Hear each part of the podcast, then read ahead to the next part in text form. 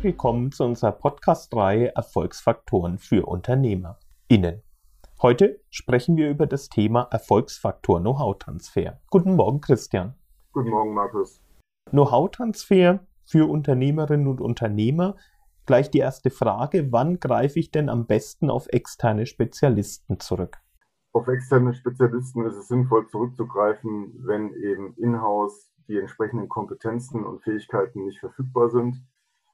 Das sind dann eben Steuerberater, Wirtschaftsprüfer, Kommunikations- und Werbeagenturen, Trainer, Unternehmensberater oder eben andere Spezialisten, die eben entsprechendes Fachwissen haben. Ähm, der Bedarf ist eben oftmals dann gegeben, wenn ja, man einfach eine unabhängige, ehrliche Meinung braucht. Ja, wenn man so einen Advocatus Diaboli benötigt, dann sind eben externe Spezialisten hilfreich. Und warum bin ich gut beraten, das zu tun? Man ist deswegen gut beraten. Normalerweise zahlen sich sehr gute Spezialisten immer aus. Die Amortisation dieser Investitionen äh, kommt meistens relativ stampede.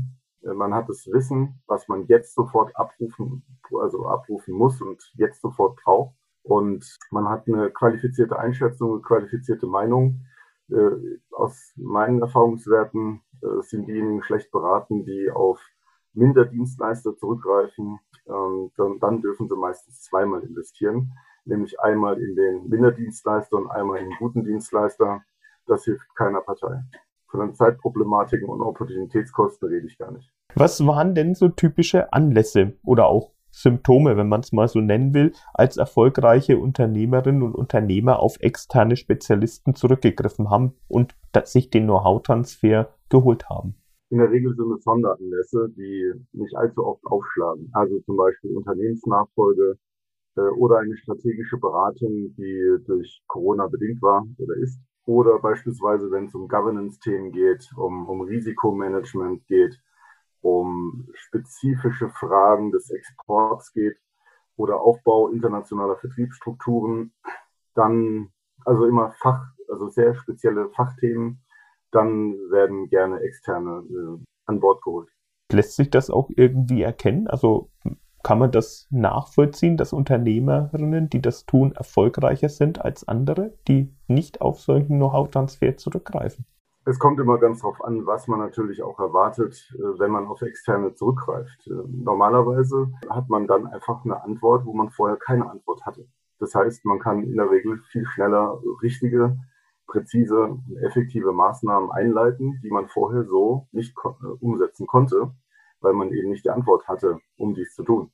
Und daher ist zumindest auf jeden Fall messbar, dass man relativ zeitnah entsprechende Implementierung vornehmen kann. Und was wäre dein Tipp für Unternehmerinnen und Unternehmer, die das planen, auf externe Wissen zurückzugreifen, auf Spezialistinnen und Spezialisten da draußen? Wie kann so eine Beziehung aufgebaut werden? Der Beziehungsaufbau klappt am, am besten immer dann, wenn man sich umhört, welche Experten andere Unternehmer beispielsweise empfehlen können oder andere Stakeholder wie Banken, Wirtschaftsförderung, aber vielleicht auch der, der, der eigene Steuerberater. Also Dienstleister, denen man bereits vertraut oder externe Stakeholder, die wissen meistens ziemlich gut, wer ein guter Profi ist, wem man vertrauen kann und wer einen guten Ruf hat.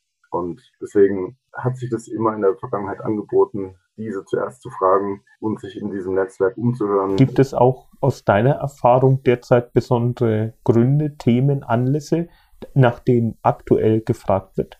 Strategieberatung ist aktuell ein großes Thema in den verschiedensten Funktionsbereichen, also Strategieberatung zur Neuausrichtung des Unternehmens, zur Neuausrichtung des Geschäftsmodells, zur Neuausrichtung des Vertriebes äh, bis hin zur Optimierung des Marketings äh, und der Kommunikation. Aber es geht natürlich auch in Richtung äh, IT-Infrastruktur, äh, digitale Tools, auch dort Strategieberatung zu bekommen das nehme ich zumindest so wahr aus den Gesprächen, die ich führe in den letzten 14 Monaten. Da gibt es ganz viel Bedarf, Nachholbedarf, um den Betrieb oder einzelne Funktionsbereiche zu optimieren und neu auszurichten. Vielen Dank, lieber Christian, für die Information zum Know-how-Transfer.